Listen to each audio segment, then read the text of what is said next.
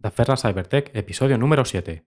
What about getting a department that can look at young men that's looking at uh, women that looking at uh, their social media? What about doing that, looking into things like that, and we can stop that that way? I'm like Ricky Bobby. And you know what's so funny? I am with, with men focused on I'm like Ricky Bobby. We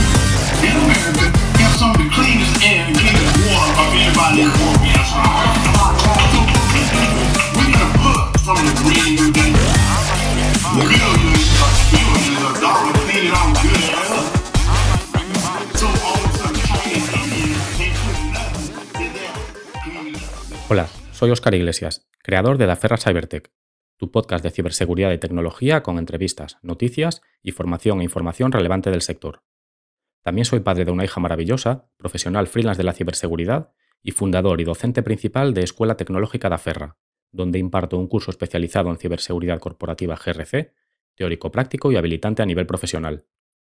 Si quieres adentrarte en el mundo de la ciberseguridad pero no sabes por dónde empezar, visita escuelatecnologicadaferra.com barra blog.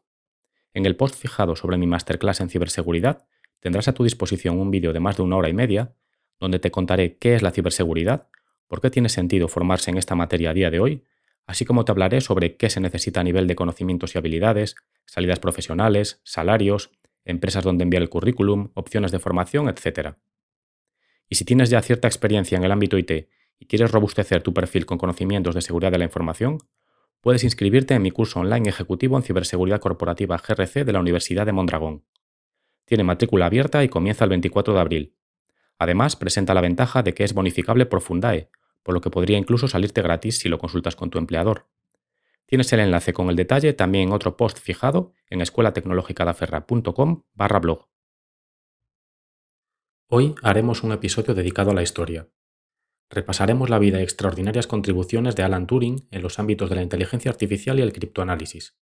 Y dedicaremos posteriormente unos minutos a hablar de Colossus, uno de los primeros ordenadores a gran escala y que, junto a las contribuciones de Alan y sus compañeros, tuvo un papel fundamental en el desenlace de la Segunda Gran Guerra que ha vivido el planeta. ¿Quién fue Alan Turing? Alan Mathison Turing nació el 23 de junio de 1912 en Londres, Inglaterra. Falleció el 7 de junio de 1954 en Winslow, Cheshire. Fue un matemático y lógico británico que realizó importantes contribuciones a las matemáticas, el criptoanálisis, la lógica, la filosofía y la biología matemática, así como a las nuevas áreas que más tarde se denominarían ciencias de la computación, ciencias cognitivas, inteligencia artificial y vida artificial. Turing fue un individuo brillante, que desempeñó un papel destacado en el desciframiento de las claves nazis durante la Segunda Guerra Mundial, algo que se considera pudo adelantar al menos en dos años el fin de la guerra, con lo que ello ha supuesto en cuanto a vidas humanas salvadas y destrucción evitada. En su artículo fundamental de 1936, demostró que no puede existir ningún método algorítmico universal para determinar la verdad en matemáticas, y que éstas siempre contendrán proposiciones indecidibles. Su trabajo goza de un amplio reconocimiento como investigación fundacional de la informática y de la inteligencia artificial. En cuanto a sus comienzos, el científico inglés Alan Turing nació, como decimos, el 23 de junio de 1912 en Maida Vale, Londres, Inglaterra. Desde muy joven dio muestras de una gran inteligencia, que algunos de sus profesores reconocieron, pero no necesariamente respetaron. Cuando Turing asistió a la conocida Escuela Independiente de Sherborne a la edad de 13 años, se interesó especialmente por las matemáticas y las ciencias. Después de Sherborne, Turing se matriculó en el King's College en Cambridge, Inglaterra, donde estudió de 1931 a 1934. Como resultado de su tesis, en la que demostró el teorema del límite central, Turing fue elegido miembro del colegio tras su graduación. En el 36, Turing presentó un trabajo llamado On Computable Numbers with an Application to the Entscheidungsproblem, en el que presentaba la noción de una máquina universal, más tarde denominada máquina universal de Turing o posteriormente máquina de Turing, capaz de computar cualquier cosa que sea computable, esto se considera el precursor del ordenador moderno. Durante los dos años siguientes, Turing estudió matemáticas y criptología en el Instituto de Estudios Avanzados de Princeton, en Nueva Jersey. Tras doctorarse en la Universidad de Princeton en 1938, regresó a Cambridge y trabajó a tiempo parcial en la Government Code and Cipher School, GCCS, una organización británica dedicada a descifrar códigos. Durante la Segunda Guerra Mundial, Turing fue uno de los principales participantes en el descifrado de códigos bélicos, sobre todo de los cifrados alemanes. Trabajó en Bletchley Park, la estación de guerra del GCCS, donde realizó cinco importantes avances en el campo del criptoanálisis, incluida la especificación de la bomba, un dispositivo electromecánico utilizado para ayudar a descifrar las señales cifradas alemanas de la máquina Enigma. Unas semanas antes, el gobierno de Polonia había dado a Gran Bretaña y Francia detalles de los éxitos polacos contra Enigma, la principal máquina de cifrado utilizada por el ejército alemán para encriptar las comunicaciones vía radio. Ya en 1932, un pequeño equipo de matemáticos y criptoanalistas polacos, dirigido por Marian Rejewski, habían logrado deducir el cableado interno de Enigma, y en 1938 el equipo de Rejewski había ideado una máquina descifradora de códigos a la que llamaron bomba, palabra polaca que designa un tipo de helado. Pero el éxito de la bomba dependía de los procedimientos operativos alemanes, y un cambio en ellos en mayo de 1940 la dejó inservible. Durante el otoño de 1939 y la primavera del 40, Turing y otros diseñaron una máquina descifradora de códigos relacionada, pero muy diferente, conocida como Bombe. Durante el resto de la guerra, las bombas suministraron a los aliados grandes cantidades de inteligencia militar. A principios del año 42, los criptoanalistas de Bletchley Park descifraban unos 39.000 mensajes interceptados al mes, cifra que aumentó posteriormente a más de 84.000, dos mensajes cada minuto, día y noche. En 1942, Turing también ideó el primer método sistemático para descifrar mensajes encriptados por la sofisticada máquina de cifrado alemana que los británicos llamaban TANI. Al final de la guerra, Turing fue nombrado oficial de la excelentísima Orden del Imperio Británico por su trabajo en el criptoanálisis de códigos. Las contribuciones de Turing al procesado descifrado de códigos no se detuvieron ahí. También escribió dos artículos sobre enfoques matemáticos para desencriptado, que se convirtieron en activos tan importantes para la Code and Cipher School, más tarde conocida como Government Communications Headquarters, que esta organización esperó hasta abril de 2012 para entregarlos a los archivos nacionales del Reino Unido, más de 70 años después. Turing se trasladó a Londres a mediados de la década de los 40 y empezó a trabajar para el National Physical Laboratory, entre sus contribuciones más notables, Turing dirigió el diseño del motor de computación automática, ACE por sus siglas en inglés, y en última instancia creó un proyecto pionero para los ordenadores con programas almacenados en memoria. Aunque nunca se llegó a construir una versión completa del ACE, su concepto ha sido utilizado como modelo por empresas tecnológicas de todo el mundo durante varios años, influyendo en el diseño del Deus inglés y del Bendix G15 estadounidense, considerado por muchos en la industria tecnológica como el primer ordenador personal del mundo, entre otros modelos de computadores. A finales de la década de los 40, Turing ocupó altos cargos en el Departamento de Matemáticas y más tarde en el Laboratorio de Informática de la Universidad de Manchester. Allí abordó por primera vez la cuestión de la inteligencia artificial en su conocido artículo de 1950, Computing Machinery and Intelligence, y propuso un experimento conocido como el test de Turing, en un esfuerzo por crear un estándar de diseño de inteligencia para la industria tecnológica. En las últimas décadas, la prueba ha influido significativamente en los debates sobre inteligencia artificial, puesto que postula que una entidad artificial puede considerarse inteligente si es capaz de suplantar a nuestros ojos a otro ser humano en una conversación. El test de Turing, por tanto, consiste en que existen dos entidades A y B, una de las cuales es humana y otra artificial. Hay un tercer sujeto C humano que no puede ver ni a A ni a B, y que mediante preguntas escritas debe determinar quién de los dos, si A o B, es una máquina. Si no consigue discernirlo, se considera que la máquina supera el test de Turing tradicional. Y aunque hay cierta polémica entre los expertos acerca de si esto realmente es o no una muestra de inteligencia, la realidad es que solamente Lambda de Google y el modelo ChatGPT de OpenAI han conseguido superar el test de Turing en más de 70 años. Dejamos ya su vida profesional y académica. La homosexualidad era ilegal en el Reino Unido a principios de la década de los 50. Así que cuando Turing admitió ante la policía que acudió a su casa tras un robo en enero de 1952, que había mantenido una relación sexual con su autor, Harold Murray, de 19 años, fue acusado de indecencia grave. Tras su detención, Turing se vio obligado a elegir entre la libertad condicional temporal, con la condición de recibir tratamiento hormonal para reducir la libido, o el encarcelamiento. Eligió la primera opción, y pronto se sometió a castración química mediante inyecciones de una hormona sintética de estrógeno. Durante un año. Esto acabó por dejarle impotente. Como consecuencia de su condena, se le retiró además la autorización de seguridad y se le impidió seguir trabajando en criptografía en el GCCS en 1946. Turing murió el 7 de junio de 1954 con solo 42 años. Tras una autopsia, se determinó que la causa de la muerte fue un envenenamiento por cianuro. Se encontraron restos de una manzana junto al cuerpo, aunque no se hallaron partes de la manzana en su estómago. La autopsia informó de que en el estómago se encontraron 4 onzas de líquido que olía fuertemente a almendras amargas, al igual que una solución de cianuro. También se informó de rastros de olor a almendras amargas en órganos vitales. La autopsia concluyó que la causa de la muerte fue asfixia por envenenamiento con cianuro y dictaminó que se trataba de un suicidio. En un artículo de la BBC de junio de 2012, el profesor de filosofía y experto en Turing, Jack Copeland, argumentó que la muerte de Turing pudo haber sido un accidente. La manzana nunca fue analizada en busca de cianuro. Nada en los relatos de los últimos días de Turing sugería que fuera un suicida, y Turing tenía cianuro en su casa para experimentos químicos que realizaba en su tiempo libre. Poco después de la Segunda Guerra Mundial, Turing recibió la Orden del Imperio Británico por su trabajo.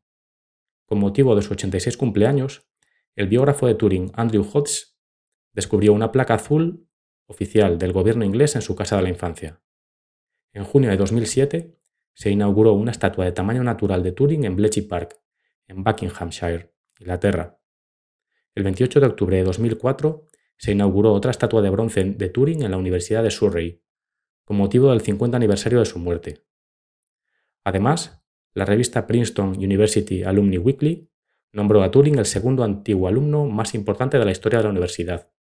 James Madison, cuarto presidente de los Estados Unidos, ocupó el primer puesto en esta lista. Turing recibió además otros homenajes, sobre todo en la ciudad de Manchester, donde trabajó hasta el final de su vida. En 1999, la revista Time le nombró una de sus 100 personas más importantes del siglo XX, afirmando, el hecho es que todo lo que pulsa un teclado, abre una hoja de cálculo o un programa de tratamiento de textos está trabajando en una encarnación de una máquina de Turing. Turing también ocupó el puesto 21 en la encuesta nacional de la BBC sobre los 100 británicos más grandes en 2002. En general, Turing ha sido reconocido por su impacto en la informática y muchos lo consideran el fundador de este campo. A raíz de una petición popular iniciada por John Graham Cumming, ingeniero de software actualmente CTO de Cloudflare, el entonces primer ministro Gordon Brown hizo pública una declaración el 10 de septiembre de 2009, en nombre del gobierno británico, en la que pedía disculpas póstumas a Turing por haberle procesado por homosexual. Decía así, este reconocimiento de la condición de Alan como una de las víctimas más famosas de la homofobia en Gran Bretaña es un paso más hacia la igualdad, que debería haberse dado hace tiempo. Pero aún más que eso, Alan merece un reconocimiento por su contribución a la humanidad. Es gracias a hombres y mujeres totalmente comprometidos en la lucha contra el fascismo, personas como Alan Turing, que los horrores del holocausto y de la guerra total forman parte de la historia de Europa y no de su presente. Así que en nombre del gobierno británico y de todos aquellos que viven libremente gracias al trabajo de Alan, estoy muy orgulloso de decir, lo sentimos, te merecías algo mucho mejor. En 2013, la reina Isabel II concedió a Turing, a título póstumo, un raro indulto real casi 60 años después de que, presuntamente, se suicidara. Tres años después, el 20 de octubre de 2016, el gobierno británico anunció la ley de Turing, para indultar a título póstumo a miles de hombres gays y bisexuales condenados por actos homosexuales cuando se consideraba un delito. Según un comunicado emitido por el ministro de Justicia, Seim Gimia, la ley también indulta automáticamente a personas vivas que fueron condenadas por delitos sexuales históricos que hoy serían inocentes de cualquier delito. En julio de 2019, el Banco de Inglaterra anunció que Turing aparecería en el nuevo billete de 50 libras del Reino Unido, junto con imágenes de su obra. El afamado científico fue elegido de una lista de casi mil candidatos propuestos por el público en general, entre ellos el físico teórico Stephen Hawking y la matemática Ada Lovelace. Algunas citas célebres de Turing son las cuatro siguientes. Solo podemos ver una corta distancia por delante, pero basta para saber que hay mucho por hacer. Creo que a finales de siglo el uso del lenguaje y la opinión pública habrán cambiado tanto que se podrá hablar de pensamiento de las máquinas sin esperar ser contradicho. La ciencia es una ecuación diferencial, la religión es una condición de contorno. Un ordenador merecería ser llamado inteligente si pudiera engañar a un humano haciéndole creer que es humano. Hablemos ahora de Colossus, el primer ordenador electrónico a gran escala que entró en funcionamiento en 1944 en el cuartel general británico de descifrado de códigos en tiempos de guerra, en Bletchley Park. Durante la Segunda Guerra Mundial, los británicos interceptaron dos tipos muy diferentes de transmisiones militares alemanas cifradas. Enigma, transmitidas en código Morse, y a partir de 1941 las menos conocidas transmisiones Fish, basadas en la tecnología de teleimpresoras eléctricas. La fuente más importante de mensajes Fish fue una máquina de cifrado alemana que los británicos llamaron en clave TANI. TANI era el dispositivo de cifrado Schlüsselsatz, fabricado por la empresa de ingeniería berlinesa C. Lorenz AG. TANI enviaba sus mensajes en código binario, paquetes de ceros y unos parecidos al código binario que se utiliza en los ordenadores actuales. TANI encriptó los mensajes de alto nivel de Hitler y del alto mando de su ejército en Berlín. Los mensajes se enviaban por radio a los mariscales de campo y generales que luchaban en los frentes de batalla de Europa y el norte de África. Tras una larga lucha, los descifradores británicos criptoanalizaron el código en 1942 y pronto se comprendió que Tani rivalizaba o incluso superaba en importancia a Enigma. Colossus se construyó para llevar a cabo una labor fundamental del proceso de descifrado del código Tani, poder hacerlo a velocidad electrónica. La máquina Tani, que funcionaba junto con una teleimpresora, codificaba cualquier mensaje alemán que se escribiera en el teclado de la teleimpresora. La propia teleimpresora convertía cada letra o carácter del teclado en un código de teleimpresora de 5 bits, del mismo modo que un teclado de ordenador moderno convierte las letras escritas en código binario. Por ejemplo, la A se transformaba en 11000 y la B en 10011. A continuación, la máquina Tani enmascaraba las letras del mensaje codificadas por la teleimpresora mezclándolas con otras letras, también reducidas a código de teleimpresora. El proceso de mezcla producía lo que parecían secuencias aleatorias de letras. En enero de 1942, siete meses después de que se captaran por primera vez las transmisiones de Tani, el descifrador de códigos de Bletchley Park, William Tute, consiguió desenmascarar patrones sistemáticos en los mensajes. Dedujo que las letras de enmascaramiento, llamadas clave, se producían dentro de la máquina Tani mediante un sistema de 12 ruedas diferentes. La clave se mezclaba con las letras codificadas por teleimpresora del mensaje alemán original, mediante los circuitos eléctricos de la máquina Tani. Por ejemplo, si se mezclaban las letras A y B, se obtenía siempre el mismo patrón codificado 01011, el código de teleimpresora para la letra G. El key de la cuestión para descifrar un mensaje era descubrir las letras de la clave que la máquina había utilizado para cifrarlo. Los mensajes TANI pronto se descifraron a mano, utilizando un método inventado por el matemático Alan Turing para deducir las letras de la clave. El método de Turing fue la única arma de los descifradores contra Tani durante muchos meses, pero el descifrado manual resultó demasiado lento para seguir el ritmo de la creciente avalancha de mensajes cifrados, especialmente ante las mejoras alemanas en la seguridad del sistema. Se hizo evidente que se necesitaban máquinas analíticas de alta velocidad. Colossus 1, construida en la Post Office Research Station de Dollis Hill en Londres, fue entregado a Bletchley Park en un camión de la Post Office en enero de 1944 un momento crucial, aunque secreto, en la historia de los ordenadores. El Colossus I tardó casi un año en construirse, pero la producción se aceleró rápidamente y la fábrica de la oficina postal en Birmingham fabricó el posterior Mark II Colossus. Estos gigantescos ordenadores electrónicos se alojaban y operaban en una unidad especial para romper TANI, llamada Newmanry, en honor a su fundador y líder, el matemático Max Newman.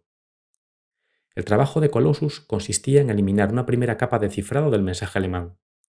El resultado, un mensaje cifrado llamado DECI, se enviaba inmediatamente a los descifradores manuales, que eliminaban el resto del cifrado para revelar el texto en claro alemán.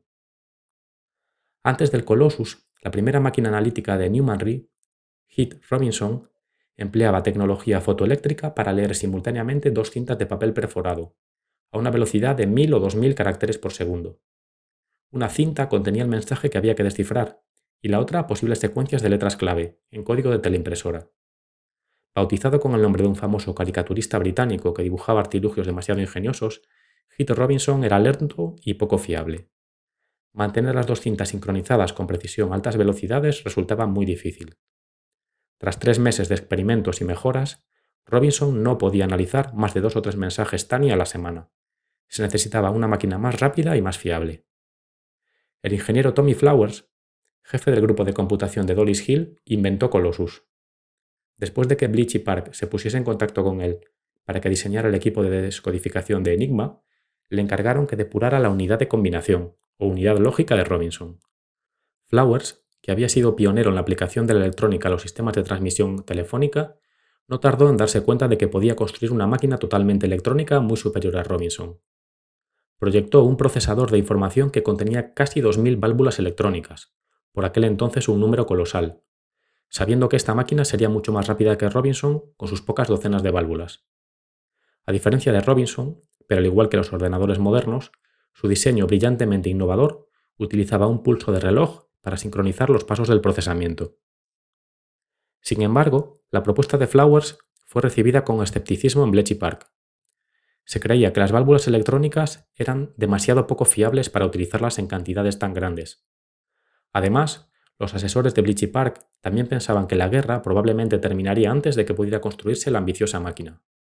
Afortunadamente, sin embargo, Flowers se ganó el apodo de Gordon Redley, director de Dolly's Hill. Redley dio luz verde a Flowers para construir Colossus. Antes de la guerra, Flowers ya había construido con éxito instalaciones que contenían más de 3.000 válvulas, y sabía que la electrónica de Colossus funcionaría con gran fiabilidad, siempre que el ordenador no se apagara nunca y las corrientes de calentamiento de las válvulas se mantuviesen siempre bajas. Flowers suprimió ingeniosamente una de las dos cintas de entrada que necesitaba Robinson, lo que significaba que el problema de sincronizar dos cintas simplemente desaparecía. La única cinta de papel de Colossus contenía el mensaje que había que descifrar, mientras que los datos clave cruciales contenidos en la segunda cinta de Robinson eran generados electrónicamente por los circuitos del ordenador. Flowers dijo que los descifradores de códigos de Bleachy Park apenas podían creer lo que veían sus ojos cuando vieron Colossus por primera vez. Funcionando a 5.000 caracteres por segundo, pronto estaba analizando más de 100 mensajes a la semana. No contento con quedarse ahí, Flowers utilizó el procesamiento paralelo en el Colossi Mark II para aumentar la velocidad a unos increíbles 25.000 caracteres por segundo. Al final de la guerra, había nueve Colossi en la Newmanry, alojados en dos enormes edificios con estructura de acero. Newman dirigió la primera instalación de computación electrónica del mundo, con colas de trabajo, equipos de operarios que trabajaban las 24 horas del día por turnos, ingenieros y equipos especializados de perforación de cintas que mantenían la maquinaria funcionando sin problemas.